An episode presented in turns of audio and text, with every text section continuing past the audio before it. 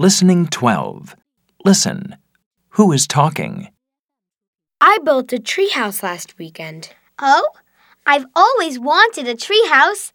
How did you make it?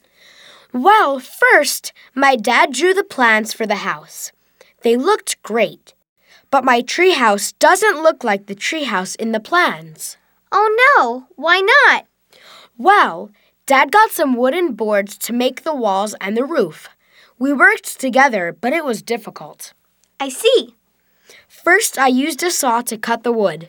I hope you were careful. Of course. Dad was there with me.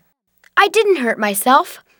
Next, I used a hammer and nails to join the pieces of wood together. Once I nailed my coat to some wood. Oh no, that's funny. Does your treehouse have windows? Yes, it does. And there's real glass in both windows. That's really cool. So it's like a real house, but it's up in a tree. Yes.